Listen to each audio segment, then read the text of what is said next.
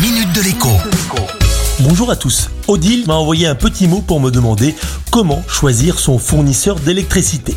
C'est une excellente question, d'autant que je vous disais encore la semaine dernière que les prix de l'électricité allaient flamber l'an prochain. L'UFC Que Choisir anticipe une hausse des tarifs de 10%.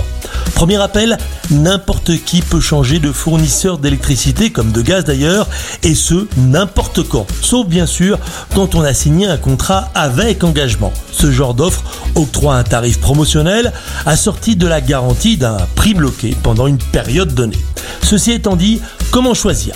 Vous avez deux solutions. La première, c'est d'utiliser un comparateur sur Internet. On vous pose des questions simples, notamment sur la taille du logement, le nombre d'occupants et bien sûr sur la consommation. Mais attention, les comparateurs sont incités financièrement à vous recommander un opérateur plutôt qu'un autre. La loi les oblige à vous signaler qu'ils sont payés pour ça, mais on peut passer à côté de l'information et surtout d'une offre plus adaptée. La deuxième solution, c'est de prendre son courage à deux mains et de comprendre ce que l'on consomme et quand. Pourquoi? Eh bien pour choisir les contrats à option, pardi. Ceux qui proposent des tarifs super réduits la nuit ou encore le week-end par exemple. La dernière solution, c'est de choisir une offre d'énergie assortie à une offre de cashback.